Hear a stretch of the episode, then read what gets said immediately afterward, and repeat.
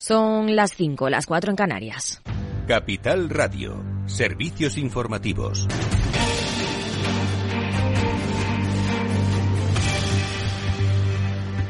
Buenas tardes. Continúan las reacciones a la decisión de Ferrovial de trasladar su sede social a los Países Bajos. El Ejecutivo no lo acepta, tanto que la vicepresidenta económica Nadia Calviño ha llamado al presidente Rafael del Pino y le ha trasladado que ve inaceptable la falta de compromiso con nuestro país de una empresa que ha crecido gracias a la inversión pública. Desde la oposición, el Partido Popular ha relacionado la marcha de Ferrovial con el vapuleo que ejerce el gobierno contra las empresas españolas a las que ha pedido respetar.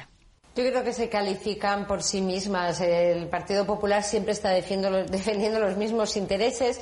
Desde el Gobierno defendemos el interés general. España es un país que está atrayendo inversiones, que tiene la confianza de los inversores internacionales como notamos y como percibimos cada semana, eh, los inversores y las empresas confían en España eh, y creo que este tipo de argumentos no, no contribuyen en absoluto ni explican en absoluto un gesto que, como le decía, no se entiende y, eh, no es positivo con respecto a, nuestro país. El Gobierno está estudiando las implicaciones de la decisión para ver cómo puede reaccionar o intentar frenarla y eso precisamente es lo que le ha pedido la ministra de Trabajo, Yolanda Díaz, a la ministra de Economía y a los accionistas, a los que les pide que reconsideren esa posición. Me dirijo, sí, a los accionistas de esa empresa, que reconsideren esta posición y, por supuesto, Espero que desde el Ministerio de Economía se adopten las medidas que sean menester para evitar que esto se produzca. Creo que esto no es ser españoles. La ministra de Hacienda, María Jesús Montero, ha recordado que más del 80% del beneficio del grupo procede de otros países y, por lo tanto, no tributa en España por ese porcentaje. El resto seguirá haciéndolo como siempre. Esta empresa ya, y así mismo lo ha trasladado ella, tenía más de un 80% de sus beneficios fuera de nuestro país. Es decir, que ya no tributaba en España. Es el, porcentaje restante eh, es el que permanece en nuestro país y, según ha declarado la propia empresa, seguirá estando en nuestro país. Es decir, que no hay ningún riesgo que la parte de inversión que ya estaba en España se vaya a desplazar. La constructora se ahorrará 40 millones de euros en impuestos, según un estudio de Banco Sabadell. Lorenzo Amor, el presidente de ATA y vicepresidente de la COE, cree que este traslado no es una cosa casual y que debe ser motivo para reflexionar sobre el nivel de presión fiscal, inseguridad jurídica y de costes laborales en España. También se ha referido a la base mínima de cotización de los autónomos. Ha criticado el hachazo del alza del 8,6% a unos trabajadores que están acribillados a gastos. Todos los años se consultaba, se hablaba e incluso se pactaba la subida de las bases mínimas. Llevamos dos años donde el señor Escribá, de forma unilateral, sin informar, sin consultar, sube la base mínima de cotización. Si la subida que hubo en el año 2022 la consideramos desproporcionada, la que ha subido este año de un 8,6 es un hachazo.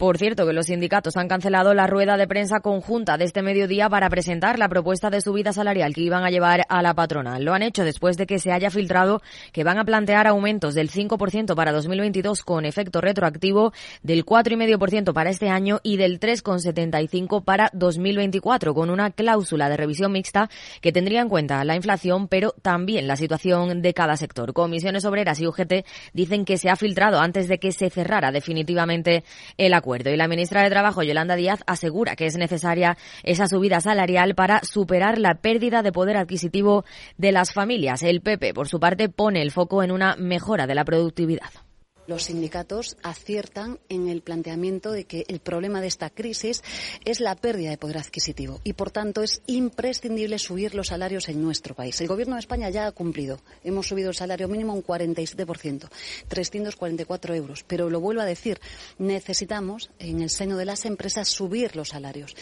La industria nuclear pide al gobierno que alargue la vida de las centrales al menos 20 años. La Sociedad Nuclear Española, que agrupa a eléctricas, grupos industriales y profesionales del sector, reclama aprovechar la revisión obligatoria de los objetivos energéticos hasta 2030 para aplazar el apagón nuclear. Y les dejamos con Rocío Arbiza en Mercado Abierto. Ya lo saben, toda la información aquí en Capital Radio y también en capitalradio.es.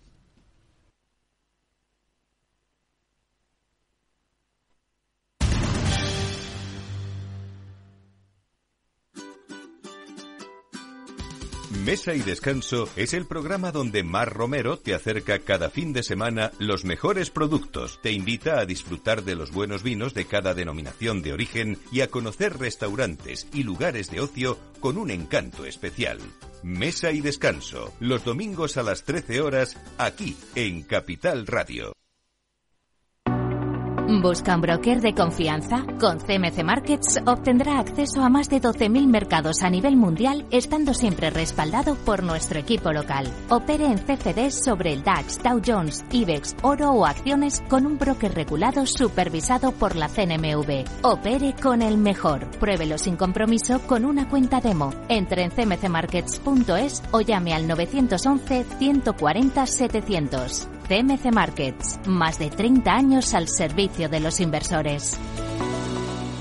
Los CFD son instrumentos complejos y están asociados a un riesgo elevado de perder dinero rápidamente debido al apalancamiento. El 77% de las cuentas de inversores minoristas pierden dinero en la comercialización con CFDs con este proveedor. Debe considerar si comprende el funcionamiento de los CFDs y si puede permitirse asumir un riesgo elevado de perder su dinero. Vida. Riesgo. Cubierto. Es muy simple asegurarse con el Betia. Simple, claro, el Betia.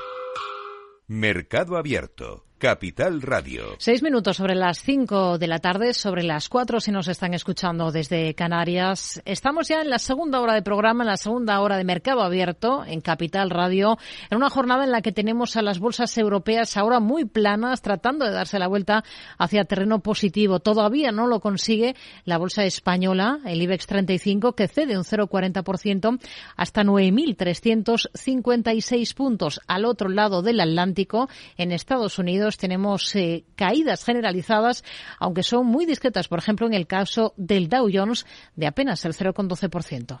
Redrive, el renting de usados de ALD Automotive, patrocina este espacio. Entra en aldautomotive.es y descubre todas las ventajas. Un año después del inicio de la guerra entre Rusia y Ucrania, son muchas las compañías que mantienen lazos con el Kremlin a pesar de las sanciones de Occidente.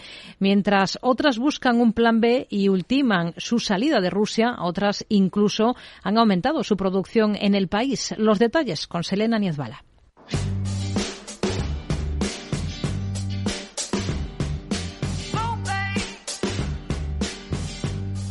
Идет бой на наших исторических рубежах за наших людей. Его ведут такие же Entre la estampida de empresas que dicen dar la espalda a Rusia y tras convertirlo en el país más sancionado del mundo, el Kremlin sigue resistiendo y no acaba de ser noqueado. ¿Por qué? La respuesta es sencilla. Aún hay más de 1.400 empresas europeas que mantienen su filial en Rusia y Putin ha creado lazos más profundos con países que se han negado a unirse a las sanciones. Sus exportaciones a Brasil, China, India y Turquía han aumentado al menos un 50 50% desde que comenzó la guerra.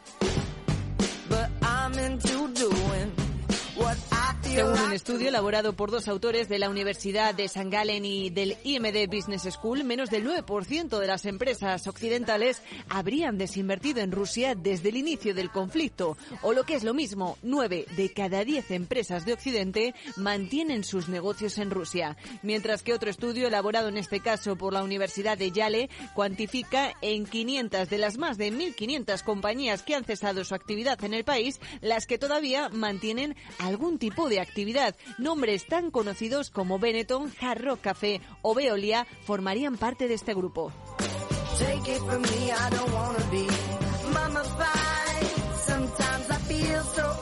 Aunque lo más curioso son eh, los datos de empresas que no solo no han cesado su actividad en el territorio, sino que la han aumentado en este tiempo. Entre ellas la cervecera Heineken. La neerlandesa habría lanzado al menos 61 nuevos proyectos en el mercado ruso desde el inicio de la guerra, rompiendo así su promesa de cesar sus negocios según la plataforma periodística Follow the Money. Entre las razones eh, que habría dado Heineken para justificar su actividad es que necesitaría un periodo de transición para reducir así las actividades en Rusia y encontrar a un nuevo propietario. Una decisión sin consecuencias. el porcentaje de compañías occidentales que han abandonado Rusia es muy bajo, no llega al 10%. También es cierto que estas empresas no están viendo reflejado de una manera importante el efecto de la economía que está teniendo en Rusia, porque todas las sanciones que le han aplicado en Rusia todavía no se han visto reflejadas. Tendríamos que retrotraernos históricamente para ver qué ha pasado con países que se han visto sometidos a sanciones, como podría ser Cuba, como podría ser Irán, para darnos cuenta que esos países empiezan a acusar esas sanciones con un tiempo mucho más prolongado, 5, 10, 15 años. Escuchábamos a Juan Esteve, director de inversiones en Cow Markets, aunque a largo plazo es posible que las consecuencias empiecen a llegar sí que es estimable pensar que las empresas que todavía se encuentran en Rusia no, va a ver no se van a ver afectadas de una manera muy importante en cuanto a su modelo de negocio, pero a largo plazo sí que se verían afectadas y sí que veríamos como esas empresas, a largo plazo, repito, podrían ir saliendo poco a poco de Rusia.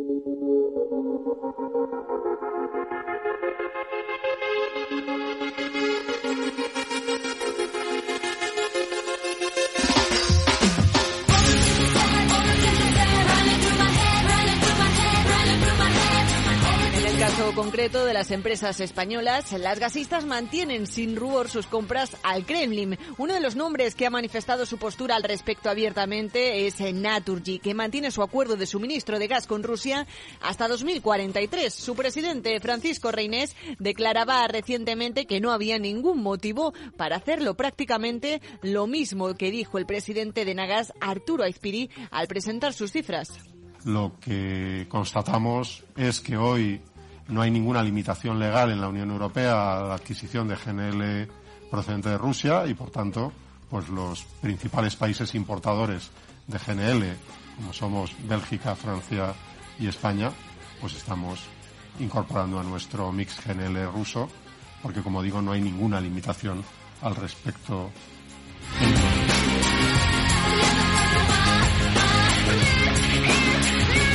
Su parte, Fluidra mantiene sus filiales en Rusia, aunque ya está en conversaciones para su venta. En Suiza, sin embargo, son pocas las empresas que han materializado su salida o que tienen intención de hacerlo. Recordemos que hay muchos negocios que están exentos de las sanciones económicas. Es el caso también del farmacéutico por razones humanitarias. Por este motivo, Roche Novartis continúan sus operaciones en el país, mientras que otras lo hacen por diferentes motivos, como la corporación química EMS Chemie, el fabricante de maquinaria Liver, o numerosos bancos debido a que tribunales rusos han bloqueado también sus salidas. Entre ellos se encuentran Credit Suisse, el italiano Unicredit o la austriaca Raiffeisen Bank, el banco más grande por activos en Rusia a causa del decreto especial del presidente ruso Vladimir Putin que prohíbe tales acuerdos sin la aprobación especial de las autoridades, por no hablar del impacto que esto supone en sus cuentas. En el caso de Citigroup se espera que tenga una repercusión de 190 millones por la liquidación de su negocio en Rusia. El banco, que tenía la mayor presencia en el país entre todos los estadounidenses,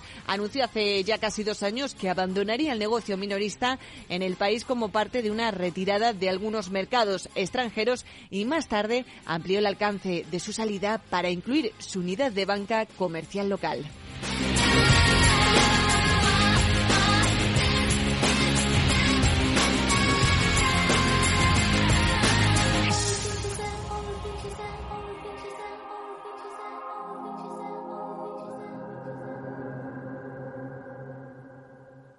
Redrive, el renting de usados de ALD Automotive, ha patrocinado este espacio. Entra en aldautomotive.es y descubre todas las ventajas. Tardes de Radio y Economía. Mercado Abierto. Con Rocío Arbiza. Y de Rusia nos vamos a otro punto del planeta. ¿Dónde ponemos el foco esta tarde, Pedro Díaz? Hoy ponemos el foco en Austin, Texas, donde se ubica la gigafactoría de Tesla.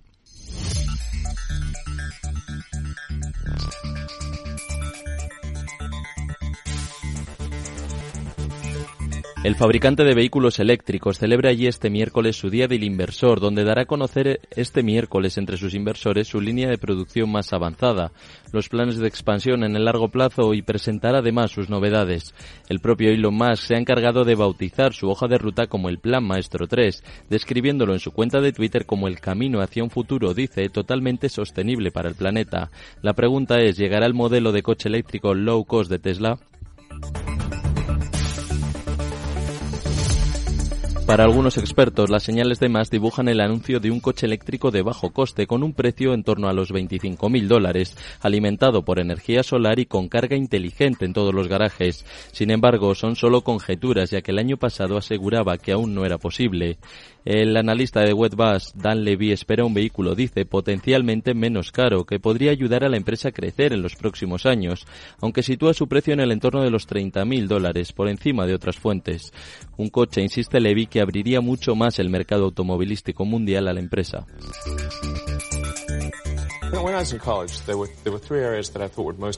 Escuchamos al magnate Elon Musk que a partir de las 9 de la noche hora española hará oficial el anuncio de la ubicación de su planta de fabricación en México, aunque el presidente del país Andrés Manuel López Obrador ya confirmaba ayer que el dueño de Twitter había optado por Monterrey para emplazar la factoría.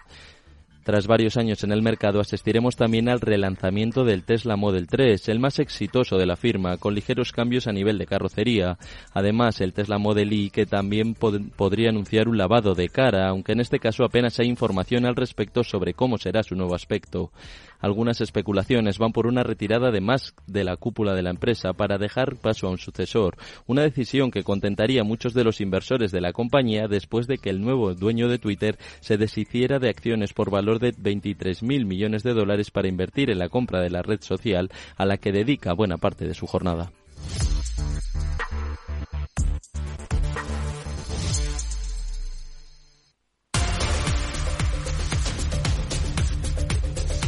Mercado Abierto con Rocío Arbiza. Es momento de saludar en Mercado Abierto a Joaquín Robles, analista de XTV. Hola Joaquín, ¿qué tal? Muy buenas tardes. ¿Qué tal? Muy buenas tardes, Rocío. Hoy tenemos movimientos interesantes en el mercado de divisas. Estamos viendo cómo está tratando de regresar hacia cotas de 1,07 el euro frente al dólar. Pero antes vamos a comenzar con la macro que hemos conocido y que es interesante. Lo primero en Estados Unidos. Tenemos, por ejemplo, datos de PMI manufacturero. ¿Qué, qué conclusiones saca? Bueno, estamos viendo que está en clara zona ¿no? de contracción. De hecho, ya es el cuarto mes consecutivo por debajo de esos 50 puntos que delimita la contracción de la expansión. Es verdad que hemos visto un ligero repunte de una décima respecto al dato del mes anterior, pero eh, un dato, como decíamos, eh, peor de lo que se esperaba. Esto, bueno, pues lo que nos está eh, ofreciendo es una muestra más de que los gestores de compra ven unas malas perspectivas de aquí a seis meses. Obviamente, pues todo ello alterado ¿no? por, los problemas que hay de inflación y por las perspectivas de unas subidas de interés mayores de lo esperado. Hmm. En la eurozona hemos tenido la misma referencia, PMI manufacturero de febrero, cae desde 48,8 hasta 48,5 puntos, aunque sí que es cierto que hay países como el nuestro, como España, en los que mm, se ha visto que la actividad manufacturera vuelve a crecer en febrero después de siete eh, meses en negativo. Em, esto por un lado, en eh, la eurozona. Luego tenemos datos de precios que hay que estar muy vigilantes. Veíamos decepción en las últimas jornadas en Francia y aquí en España. Y hoy tenemos al IPC alemán del febrero, eh, de febrero, que se resiste a, a contener ese repunte, ¿no? Mientras estamos viendo que ya se está pensando en que mm, el Banco Central Europeo tendría que llevar tipos hacia zonas del 4%. Hay cierto consenso eh, para tratar de atajar ¿no? esa, mm, esa contundente inflación. ¿Cómo lo ve? Sí, desde luego, por partes, ¿no? Obviamente aquí la producción industrial venía de niveles mucho más abajo, porque el año pasado estuvo muy condicionada por la crisis energética. Ahora es verdad que ha repuntado bastante desde mínimos, pero sigue en esa zona de contracción. Al final, estos son encuestas a gestores de compras de empresas sobre las perspectivas de aquí a seis meses. Eh, obviamente, de momento no son muy alentadoras con los niveles de inflación que tenemos y con las perspectivas de más subidas de tipo. Luego, los repuntes en la inflación, como hemos visto hoy en Alemania y vimos la semana pasada en España y Francia, pues obviamente son muy preocupantes, porque no estamos como en Estados Unidos con una inflación que ha caído del 10 al 6,5%. Aquí todavía estamos al 8,5%, queda mucho para ese objetivo del eh, 2%, y si a estos niveles ya empezamos a ver repuntes, eh, pues obviamente da, da inquieta ¿no? El, saber hasta dónde podrían llegar los bancos centrales. Se habla del tipo marginal al 4% de cara al primer trimestre de 2024. Es una posibilidad, obviamente va a depender de cómo evolucione la inflación, pero desde luego si estamos viendo estos repuntes, como comentaba a estas alturas, pues eh, podríamos ver ¿no? esa circunstancia. Hmm. Hoy está recuperando terreno el euro, la moneda única. ¿Espera en breve que se recupere esa cota de 1,07 unidades con el billete verde? No, nosotros, eh, mira que habíamos trabajado en un escenario mucho más optimista a principios de año, pensábamos que se iba a mover en ese rango, ¿no? Entre 1.065, 1.09, incluso podría atacar a niveles de 1.11, pero obviamente hemos cambiado la perspectiva, ¿no? Sobre todo por los datos eh, buenos, tanto de empleo como de consumo, como de servicios en Estados Unidos, que han hecho cambiar la perspectiva de la Reserva Federal, que se esté hablando ya de que los tipos puedan llegar incluso al 5,5% a mediados de este año, que ya se descarte totalmente la posibilidad de una bajada de tipos para este año y obviamente pues eh, eso va a generar ¿no? Eh, una mayor fortaleza en el euro dólar. Pensamos que el rango de movimiento en este primer semestre va a estar más cerquita de ese 1,035, 1,06, 1,07, niveles que no estamos ahora, por lo que bueno, quizá ahora sería buen momento para aprovechar ¿no? posiciones cortas. Hmm. JP Morgan se ha convertido en la primera entidad en pronosticar en la City de Londres que Reino Unido se va a mantener fuera de la recesión este ejercicio después de una serie de señales de crecimiento, mm, digamos, más resistentes en las últimas semanas. No sé qué visión tienen ustedes para el país y para la libra en un momento como este.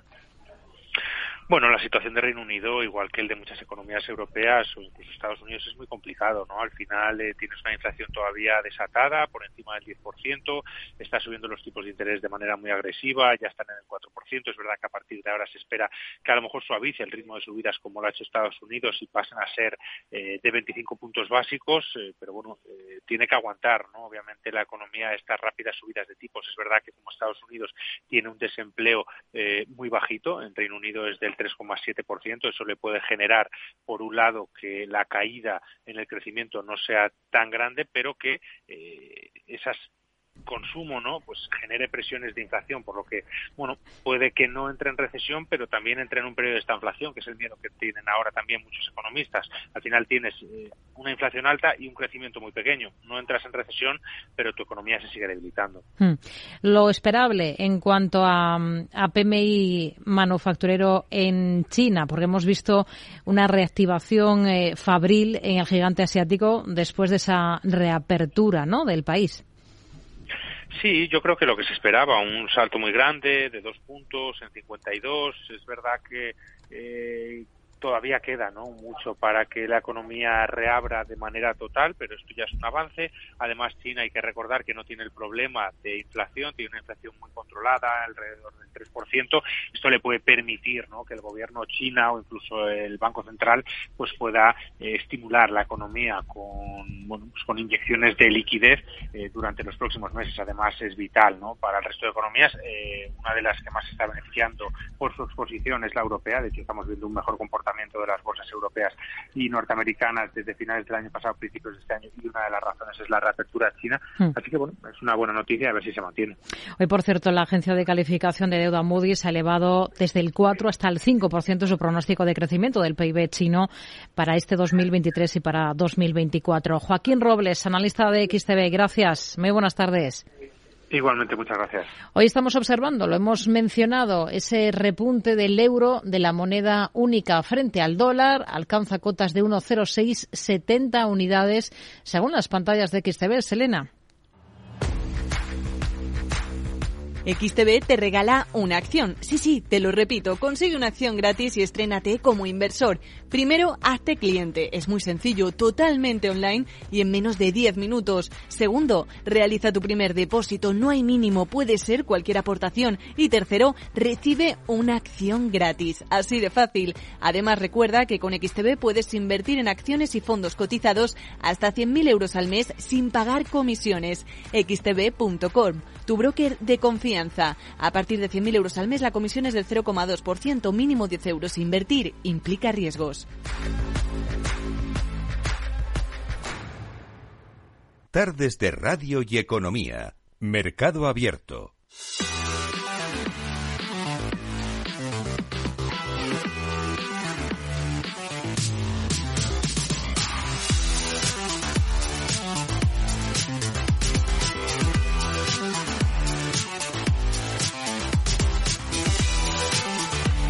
Vamos a echarle un vistazo a cómo está la situación en el mercado de deuda, en el mercado de renta fija, con David Alcaraz, director de inversiones de Diagonal Asset Management. Hola David, ¿qué tal? Muy buenas tardes. Hola, buenas tardes, Rocío, ¿cómo estás? Muy bien. Bueno, ¿qué ha sido lo más interesante? De nuevo tenemos otro día en el que observamos repuntes en el rendimiento de los bonos soberanos aquí en Europa. También lo estamos viendo en Estados Unidos para el eh, bono a 10 años que alcanza ya cotas del 3,99%, rozando ese, ese 4%, mientras acabamos de cerrar eh, el primer mes desde el pasado octubre de caídas para el índice de renta fija mundial y el responsable es la inflación, que está volviendo a dar señales de fortaleza por encima de lo que estaba previsto, ¿no? Sí, yo creo que lo ha resumido muy bien, que, que los datos macro que estamos observando últimamente pues eh, están siendo bastante resistentes, o sea que, que, que vemos cierta fortaleza a nivel macro y una resistencia muy importante también de la inflación a, caer. Y esto está llevando a que los mensajes que vamos recibiendo por parte de los bancos centrales sigan siendo muy, muy duros y, hablando de, de subidas intensas todavía en los tipos de interés. Y lo que estamos viendo, lógicamente, es que esa tasa terminal que hace unos meses veíamos más en, niveles en Estados Unidos, pues entre el cuatro y medio y el 5, pues ahora ya estamos hablando que probablemente sea el cinco y medio, ¿no? Y que en Europa, pues a lo mejor supere incluso el, el 4%. Y estos días estamos viendo un ajuste muy importante en, las rentabilidades de los bonos soberanos. De hecho, hoy, por ejemplo, el, la TIR del bono americano a dos años está en máximos desde 2007 pero en Europa tres cuartos de lo mismo. Tenemos el bono alemán a dos años en máximos de 2008, eh, el bono alemán a diez años en máximos de desde 2011, el bono español a dos años en máximos desde hace 11 años. O sea que que subidas en las rentabilidades muy contundentes. ¿Se esperaban ustedes sustos de este tipo en renta fija? Porque cuando comenzó el ejercicio, y veníamos, bien es cierto, de donde veníamos con el año anterior tan catastrófico para la renta fija, todo el mundo estaba poniendo el foco precisamente en este activo como estrella para, para este año. No sé si se están poniendo ya en entredicho estas expectativas, ¿no? ¿Qué, esperamos a partir de, de ahora? ¿O qué esperan ustedes, ya que estamos estrenando justo hoy nuevo mes? Marzo. Sí, nosotros lo que sí que veíamos y habíamos comentado en, alguna en alguna reunión anterior es que sí que veíamos que los tipos a largo plazo están muy por debajo de los tipos a corto plazo. Una inversión de la curva muy importante y que por lo tanto había que tener algo de cautela con la, con la duración.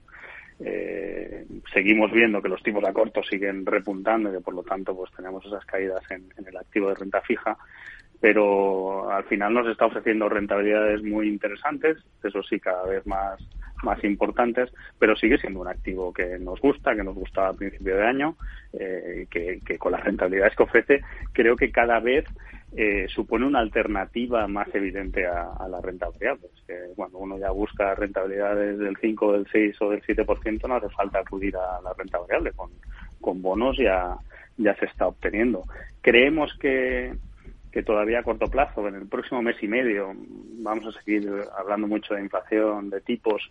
Creemos que a partir de, cuando conozcamos el dato de inflación del mes de marzo, que ya eliminaremos eh, la inflación del mes de marzo de 2022, que fue muy alta, sobre todo en Europa, una inflación mensual superior al 2%, pues ahí probablemente el mercado empiece a mostrarse algo más, más relajado eh, seguramente los bancos centrales darán un mensaje algo más tranquilizador.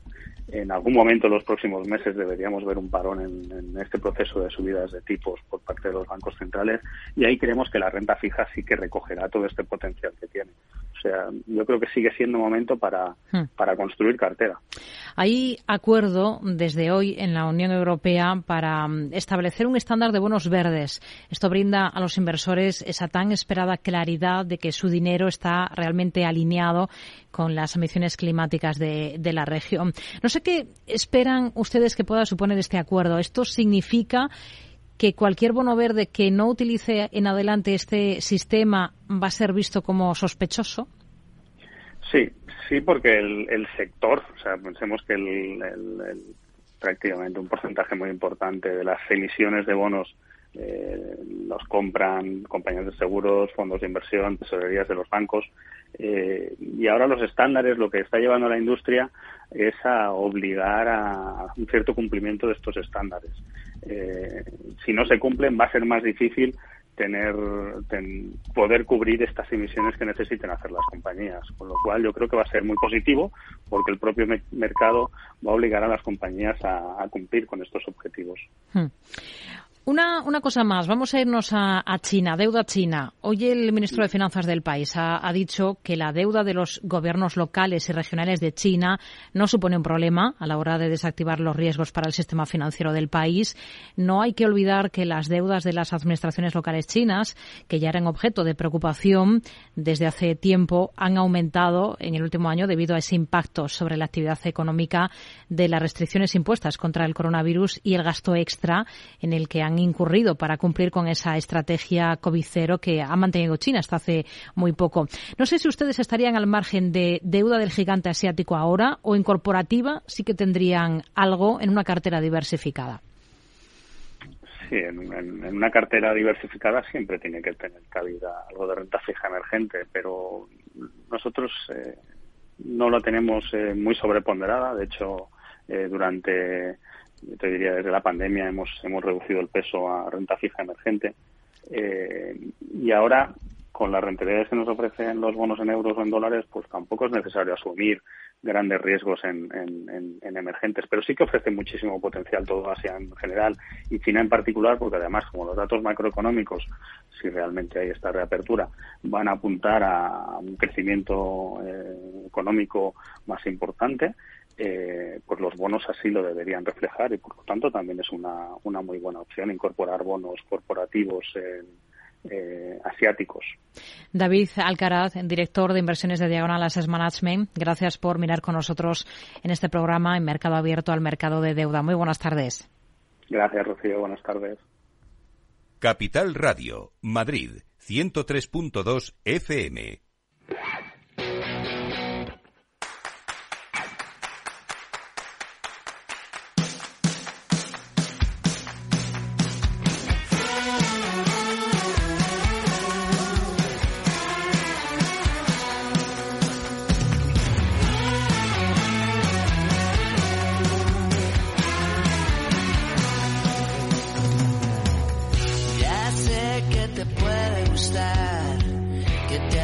Es momento de analizar lo que ha dado de sí la jornada para la Bolsa Española con Carlos Ladero, analista de GPM. Hola Carlos, ¿qué tal? Muy buenas tardes. ¿Qué tal? Buenas tardes. Bueno, tenemos que comenzar por el asunto ferrovial. La compañía, por cierto, ha establecido reglas para llevar a cabo ese traslado de su sede a Ámsterdam, que tiene que ver, tiene que ser aprobada por sus accionistas. Va a compensar a aquellos contrarios a la mudanza con 26 euros por acción, que es la cotización media de los últimos tres meses. No sé cómo lo ve y qué impacto espera que tengan en estas últimas decisiones de la compañía en términos bursátiles sobre Ferrovial. Pues vamos a ver, yo creo que, al fin y al cabo vivimos en un libre mercado, por eso estamos en una unión que se llama europea, donde las compañías pues realmente. Es decir, pueden hacer lo que crean que es lo mejor para sus accionistas. No, no se debe ni a ningún gobierno, ni a ninguna bandera, ni a ninguna patria. Creo que en España estamos muchas veces mal acostumbrados, ¿no? Por, por, esta presión, ¿no? Que además estamos viendo desde el gobierno, donde incluso, pues, alguna, alguna, alguna ministra, pues, prácticamente estaba esperando, ¿no? A que incluso sacar algún real decreto, ¿no? Que obligue a cualquier compañía a no salir de España y tributar aquí por, por la regla 33, ¿no? Eh, y, y, bueno, y realmente lo que dice Ferrovial, que además se va a una jurisprudencia que es la holandesa, que tampoco es que sea mucho mejor fiscalmente que la española, pero sí que lo que lo que necesita y quiere vale es una estabilidad, una estabilidad a nivel regulatorio que evite que de vez en cuando nos inventemos, como se inventa el gobierno impuestos, ¿no? Que al final eh, graban a los bancos, lo estamos viendo, a las energéticas, las cuales están de nuevo no peleando en, tribunales, ¿vale? Para, para contra el gobierno y lo que quieren es cierta estabilidad y cierta seguridad. Y por eso se van a Holanda, ¿no? Que puede ser la primera de muchas, pues probablemente. Y, yo creo que hay muchas compañías que no se van por un tema simplemente de imagen, pero si no, obviamente por optimizar su posición se irían. Entonces deberíamos aprender, ¿no? Leer un poco lo que está haciendo Ferrovial y tratar de ofrecer eso mismo a compañías ya no solo españolas, sino extranjeras para que pase lo contrario. Pues han hecho Portugal y han hecho otros países.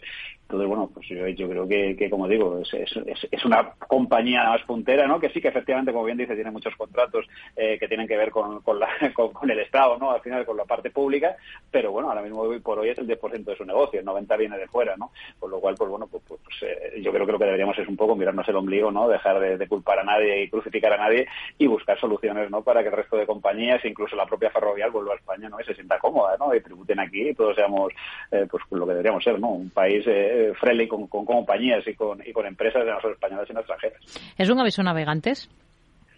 Sí, sí, pues lo digo. Es decir, vamos a ver, básicamente es una visa de pero no, es, es, que mañana se puede ir Inditex perfectamente, es que muchas compañías están deslocalizando parte de sus negocios, vale, parte de sus holdings, vale, fuera de, lo que es España, y lo que estamos viendo es que, por ejemplo, empresas energéticas podrían hacer lo mismo, y el porqué es muy sencillo, es decir, porque al fin y al cabo, cada dos por tres aquí alguien se inventa un impuesto nuevo, ¿no? Y los bancos pasa exactamente lo mismo, ¿no? Muchos están tributando, como puede ser BBVA Santander, ¿vale?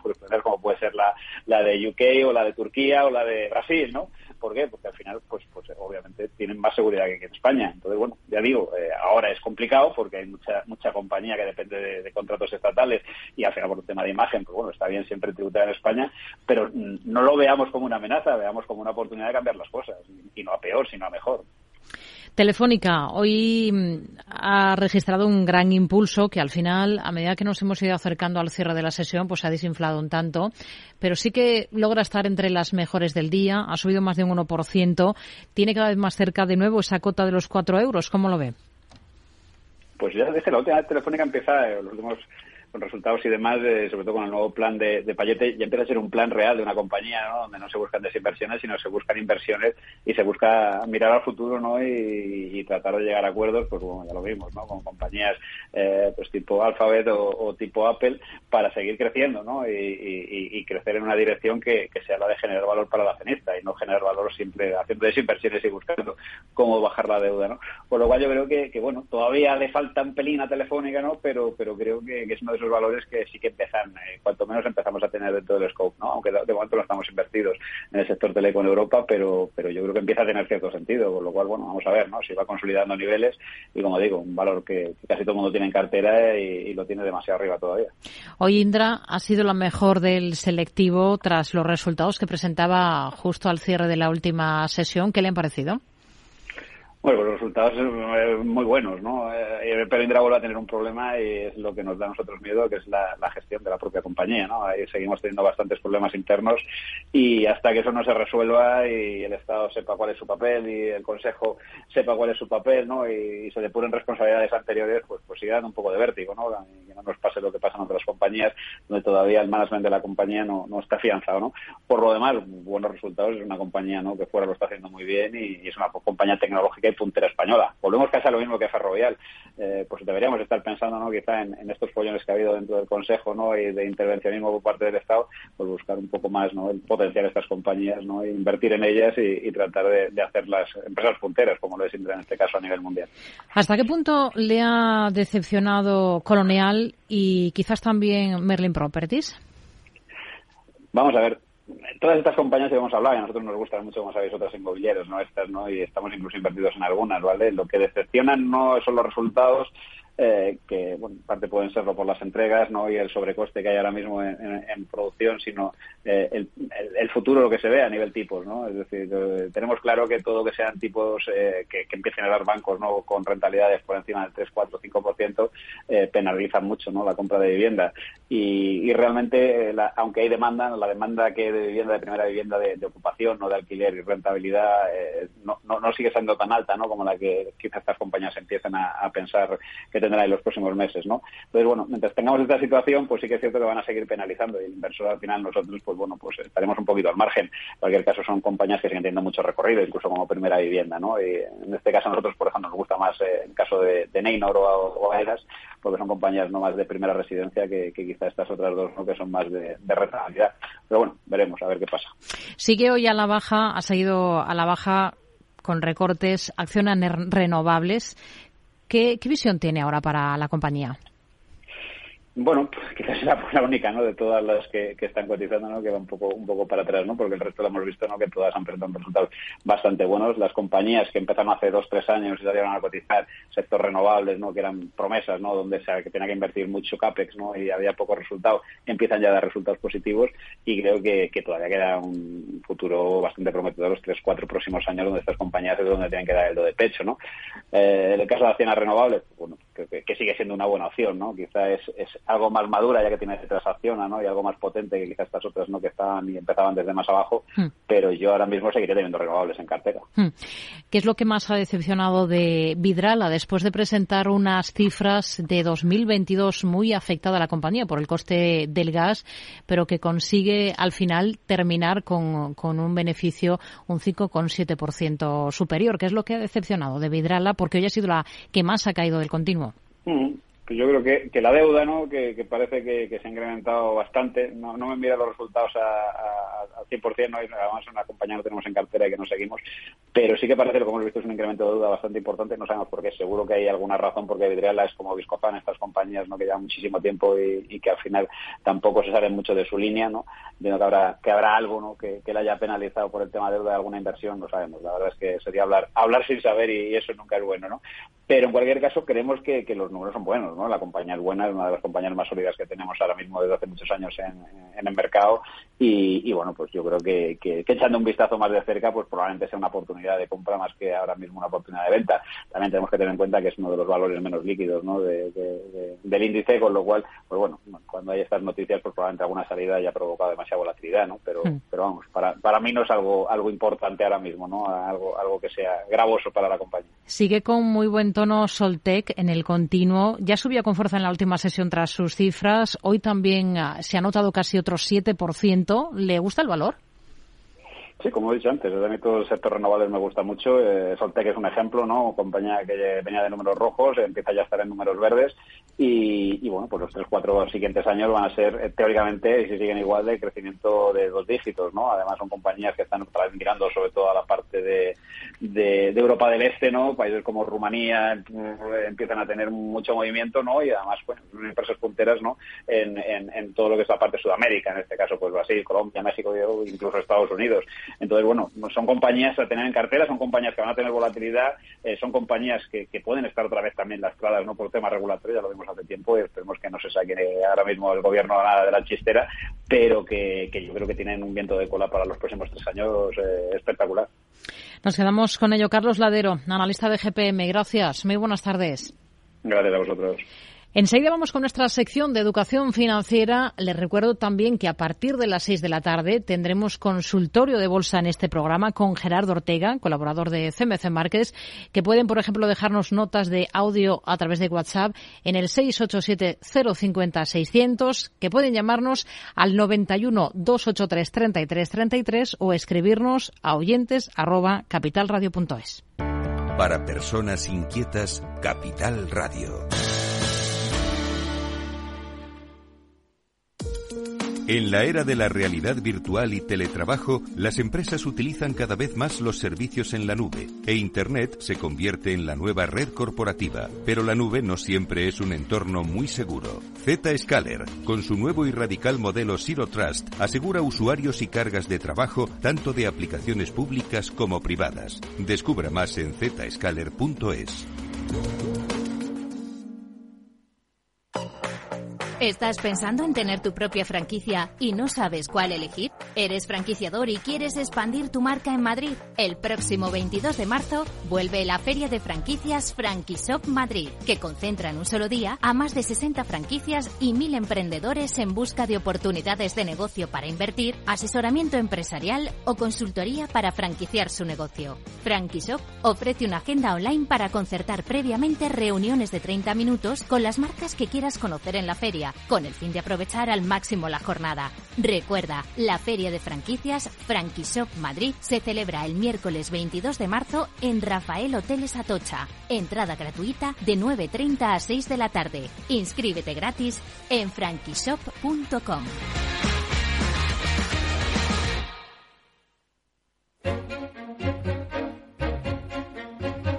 Tardes de Radio y Economía con Rocío Arbiza.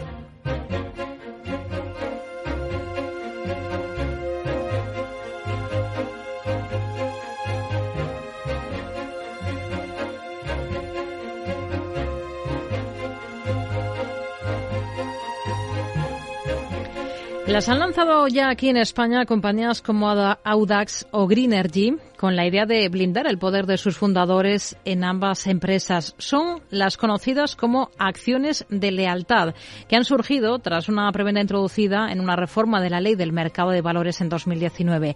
¿Qué son exactamente? ¿Qué se persigue en última instancia con ellas? ¿Pueden llegar a ser contraproducentes para el desarrollo de una compañía?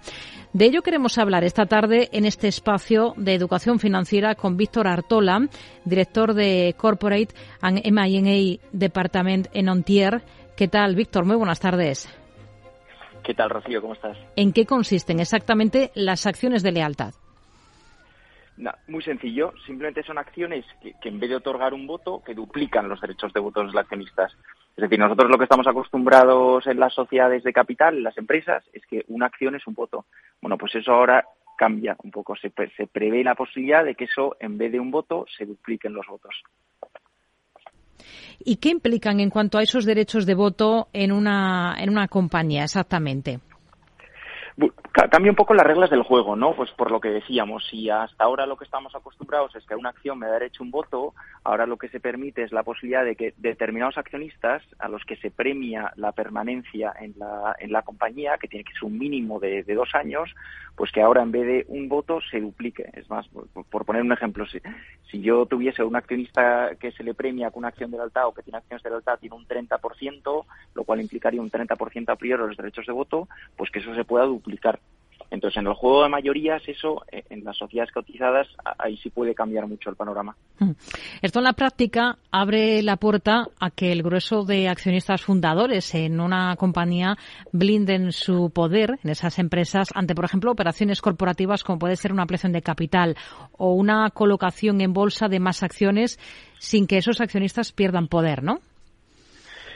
Sí, eh, visto así, efectivamente, se puede ser así y en otros países incluso eh, se ha utilizado para eso. Lo que pasa es que es, lo que es curioso es que aunque se pueda ver como un blindaje, originariamente el motivo es, completamente distinto. Es decir, por, por, lo que la normativa europea trata de introducir este tipo de, de acciones es por un tema de que se considera que se genera más valor añadido en la estructura de un capital social cuando el capital social es estable, se premia el largoplacismo. Que eso es algo, hay, lo que se discute mucho si, si el largoplacismo lo que hace o, favorecer esto lo que hace es reducir la competitividad del mercado, porque puede, es lo que puede generar es que los inversores que tengan menos apetito inversor para invertir en este tipo de compañías. Hmm. Ese poder de voto que concede invocar las acciones de lealtad, ¿cuánto tiempo dura? Es decir, ¿cómo se aplica exactamente y, durante cuánto tiempo se puede aplicar una figura como esta? En verdad la ley simplemente establece una serie de, referencias eh, en cuanto al tiempo, pero ahí sí que es verdad que la Junta General ahí se puede decidir libremente el tiempo que se quiere implementar. Entonces lo que sí hace la norma es establece una serie de franjas y lo que viene a decir es que a partir de, del quinto año eh, de, que, desde que se implementan las acciones de lealtad, si se quieren renovar, se tienen que renovar de manera expresa y a partir del décimo año, si se quieren eliminar o, a efectos cuando se proponga la Junta eliminarlo, ya no, a efectos del voto ya no computan los votos dobles. Es decir, volvemos a los votos simples y ahí se vota si se continúan o no se continúan. ¿Y cómo se invoca? Es decir, ¿qué tiene que hacer un accionista para, de una compañía para beneficiarse de ese voto de lealtad? ¿Qué requisitos hay que cumplir? Ahí es donde está un poco la trampa de todo esto. Trampa no, no, no como algo despectivo ni mucho menos, pero simplemente, más que invocar los accionistas, aquí todo esto de lo que depende es que la Junta General eh, apruebe este tipo de acciones. Y al final el que lo apruebe la Junta General eh, pues depende de que los accionistas con control promuevan este tipo de acciones de, lealtad. Entonces, lo que sí es verdad es que luego, a partir de ahí, lo que hace la norma es, una vez que, pone como requisito, es que se requieren determinadas mayorías, es decir, a priori lo que se requiere es el 60%, que se vote a favor del 60% en junta, y luego lo que sí establece la norma también es un procedimiento, es decir, establece un libro específico para este tipo de acciones para que se pueda computar o contar el tiempo que se necesita de, permanencia en la empresa para tener ese derecho doble voto. Hmm. Con esta figura al final se rompe el principio una acción, un voto. ¿No puede ser contraproducente en algunos casos si la estrategia de los accionistas fundadores, digamos, es errónea? ¿No es un arma o puede ser un arma de doble filo? Puede serlo, puede serlo y ha pasado en otros países de Europa. Es decir, si esto es como todo, es una buena herramienta, pero si esta herramienta se utiliza por los socios de control para aumentar su poder, entonces no, no va a cumplir lo que se pretende de ella. Entonces, eh, yo creo que es bueno tener esta, este tipo de herramientas y que, se aprueben este tipo de normas eh, eh, que prevean una acción doble o un voto doble. Lo que pasa es que esto es como todo. Si se abusa o si esto va a utilizarse por el socio mayoritario para tener todavía más poder, eso lo que va a restar es competitividad al mercado y luego no va a cumplir el fin para el que se hace todo esto. Yo creo que va a dejar un poco más desprotegido, en su caso, al minoritario. Sobre mm. todo a los que no lleven un determinado tiempo en, la empresa. Porque luego también lo, que tiene un poco eh, eh, particular todo esto es que estamos hablando de un periodo de permanencia mínimo de dos años. Pero claro, el socio mayoritario puede podría diseñar esto un poco a, a, su antojo, ¿no? Sin, que suene mal esto, pero simplemente pueden ser dos, pero pueden ser cinco o seis años de permanencia. Entonces, bueno, yo creo que todo esto va a ser eh, algo a mirar muy de cerca, vamos. ¿Quién vigila, hablando de mirar, que se cumpla em, eh, o, se use esta figura con, arreglo a lo que para lo que fue diseñada eh, esa, esa figura, ¿no? Yo creo que aquí quizás CNMV va a ser la, que primero va o lo va a ver más en primera persona, el regulador. Eh, lo que también yo creo va a ser un reto es cómo, cómo, cómo actúan ahí los tribunales con todo esto. Es decir, este tipo de acciones, cuando se introdujeron en otros países, eh, dan lugar a conflictividad, eh, sobre todo cuando hay operaciones que son más complicadas o cuando hay conflictos eh, corporativos. aquí es posible que sea lo mismo, lo cual no quiere decir necesariamente que sea algo malo, pero la postura de los tribunales con las acciones de la alta, por ejemplo, en casos de conflicto de interés que se pueden generar, eh, pues yo creo va a ser interesante y va a haber que, verlo de cerca también. Hmm. Habla de otros países constantemente. ¿En qué otros europeos, entiendo, ya se usa esta, esta figura de las acciones de lealtad?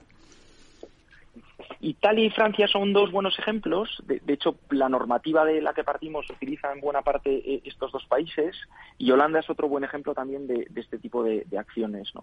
Uno de los motivos por, lo que, por los que se dice que, eh, este tipo de acciones se han metido, se han introducido en la normativa española es precisamente por evitar eh, casos como el de, Fiat, que, fue conocido, que, precisamente por el por el por el que existan estas acciones en un país sí y en otro no, eh, pues que cambió de domicilio social o se llevó toda la operativa a otro país distinto eh, para hacer una operación corporativa aprovechándose de esas acciones del alta. Hmm. Entonces, eh, yo creo que es un tema muy interesante a expensas de ver qué pasa, cómo se utiliza y que esperemos que se utilice bien, que es lo importante. Hmm. La idea o lo que se persigue es desincentivar las inversiones a corto plazo que, digamos, condicionan la estrategia de una compañía a largo. Pero esto también complica la existencia a, los conocidos como inversores activistas, ¿no? Que es una figura muy común en mercados, en determinados mercados, sobre todo en Estados Unidos. Sí, muy común. Eh, lo que sí es verdad, yo lo que soy más escéptico ahí es que eh, se identifica por parte del legislador el valor añadido con el largoplacismo y se ve el cortoplacismo como algo malo lo cual a priori visto desde fuera tiene cierto sentido, eh, pero no siempre es así. Eh, un accionista que pueda ser cortoplacista, si te aporta buen valor añadido, puede ser mucho mejor que un, que un largoplacista, por decirlo de alguna manera, ¿no? Y ahora al final eh, los accionistas tienen el rol que tiene una compañía y lo que genera de verdad valor añadido es el management, ¿no? Pues oye, buenos resultados, una estructura sólida de la compañía eso es lo, que genera más valor añadido en, la estructura de capital. Nos quedamos con ello. Víctor Artola, director del Departamento de Corporate y M&A de Ontier. Gracias por explicar con nosotros en este espacio de educación financiera lo que son las acciones de lealtad. Hasta una próxima. Muy buenas tardes. Muchas gracias a vosotros.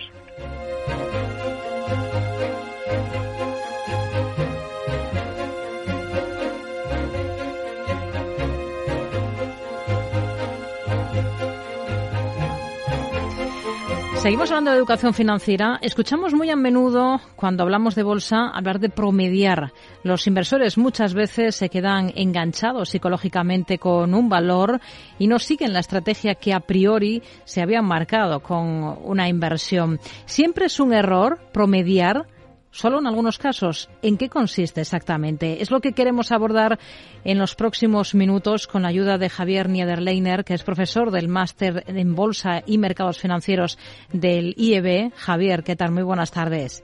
Hola, ¿qué tal, Rocío? Muy buenas tardes, muy buenas tardes a todos. Bueno, vamos a hablar de promediar, pero también, y porque la actualidad manda, en estos, en estas últimas horas se habla mucho del caso ferrovial, ¿no? Estamos escuchando de cotizar, hablar de cotizar en más de un mercado, en el caso de Ferrovial ya cotiza aquí en España y ligado a ese anuncio de que va a trasladar su sede a Países Bajos, también ha anunciado que aunque seguirá cotizando en España, prevé cotizar también en Ámsterdam y en Estados Unidos. ¿Qué implica para una compañía cotizar en más de un mercado? ¿Qué es lo que persiguen con ello? ¿Qué ventajas tiene? Bueno, la ventaja es que, lógicamente, puedes acceder a un mayor número de inversores, ¿no? ¿Por qué? Porque, entre otras cosas, normalmente estas empresas eh, cotizan, lógicamente, en la divisa del mercado en el que estén, ¿no? Ahora, Ferrovial quiere cotizar en Estados Unidos. ¿Qué significa eso? Pues que los accionistas americanos van a poder acceder a, Ferrovial en dólares lógicamente con unos menores gastos de transacción, y lo que consigue Ferrovial es tener más visibilidad, más visibilidad para que más inversores conozcan la empresa. Y, por ejemplo, por el caso de que quieran realizar una ampliación de capital o, adquirir nuevas emisiones, lo que sea, pues lógicamente tienes abierta la puerta de un mercado tan grande como en Estados Unidos. ¿Es muy costoso cotizar en más de un mercado? Pues si te digo la verdad, no me sé las tasas que tiene invertir. Pero sí, sí, cotizar eh, cuesta. ¿Por qué? Porque lógicamente hay unos reguladores que te están vigilando, eh, hay unos, eh, unos organismos que de alguna manera manejan toda la cotización y cotizar cuesta. Lo que te pasa no te puedo decir exactamente si es muy caro o muy barato, no lo sé, la verdad. Desde el punto de vista de un inversor, ¿qué es más interesante? ¿Comprar acciones de, de una compañía concreta en su mercado de origen o es indiferente hacerlo en un sitio u otro? Hombre, yo sí lo que tendría en cuenta sin ninguna duda es la divisa. ¿eh? porque yo invierto en la divisa en la que tengo, por así decirlo, mis, mi capital, ¿no? Eh, yo sé que si yo invierto en ferrovial en dólares, pues voy a eh, voy a estar a expensas de lo que haga también la cotización del dólar, ¿no? Entonces, de alguna manera, la cotización de ferrovial ya no solo se va a mover por lo que vale ferrovial, sino también por lo que vale la divisa. Entonces, lógicamente, y eso lo hace casi todo el mundo, inviertes en la en la divisa en el país que tú tienes tus finanzas, por así decirlo. Bueno, vamos a, ir con ese, con ese asunto que queríamos abordar en esta sección de educación financiera. Estábamos hablando de promediar, ¿no? Que es algo eh, que suele salir mucho a colación, por cierto, en este programa. Vamos a comenzar por la definición, si le parece, por dejar claro en qué consiste promediar al alza y en qué consiste promediar a la baja. Perfecto. Bueno, eh, promediar a la baja un poco por lo que es más normal quizás entre los inversores, es simplemente comprar acciones de una, de una, en una cartera, de unas acciones que ya tienes a un precio más bajo. De tal manera que haciendo media, pues lógicamente bajas el precio de compra del total de tu cartera. Fíjate, un ejemplo muy rápido. Imagina que tenemos una acción que la hemos comprado a 10 euros, ¿vale? Entonces baja y yo cuando baja 5 compro otra acción a 5 euros. ¿Qué significa eso? Que tengo dos acciones, una comprada a 10, otra comprada a 5. Por lo cual, ¿cuál es mi precio medio? 7,5. He bajado, por así decirlo, el precio medio de mi cartera. Eso es un poco lo que significa promediar, a la baja. Al alza, lo que hago es compro acciones más caras, pero claro, teniendo en cuenta que ya tengo acciones en cartera que he comprado mucho más baratas. Por lo cual, realmente lo que hago es autoengañarme, por así decirlo a mí mismo, teniendo en cuenta que comprando más acciones, subiendo el precio medio de compra. ¿Promediar a la baja siempre es un error o no? No, no, para nada, para nada. Lo que es un error es promediar sin ton ni son, por así decirlo. Es decir, cojo y digo, ala, pues ya está, como tengo una acción que estoy en pérdidas, promedio a la baja y me la quito y, y bajo el precio. No, lo que hay que tener en cuenta para promediar a la baja es que en la acción en la que estoy invirtiendo es una empresa en la que yo creo, en la que de alguna manera ha podido tener un recorte en su precio por cualquier circunstancia, pero, insisto, tengo que comprarla porque creo en ella, porque creo que sus fundamentales son buenos porque a lo mejor está atravesando una mala situación de mercado o porque el mercado la valora injustamente, ¿no? Fíjate, te voy a poner un ejemplo muy fácil. El caso de IAG. ¿eh? Todos conocemos IAG. Todos conocemos que ha sido el valor que más ha sufrido durante la pandemia. IAG antes de la pandemia valía 6. Llegó a valer 1. Bueno, ¿Significa eso que yo no puedo promediar a la baja en IAG? Claro que puedo. Si yo creo en IAG, si creo que cuando acabe la pandemia IAG se va a recuperar, si creo que es una IAG es una buena empresa, compro más IAG y promedio a la baja. Pero insisto, la clave, la clave es que tengo que promediar en una empresa en la que yo crea, en la que creo que va a recuperarse.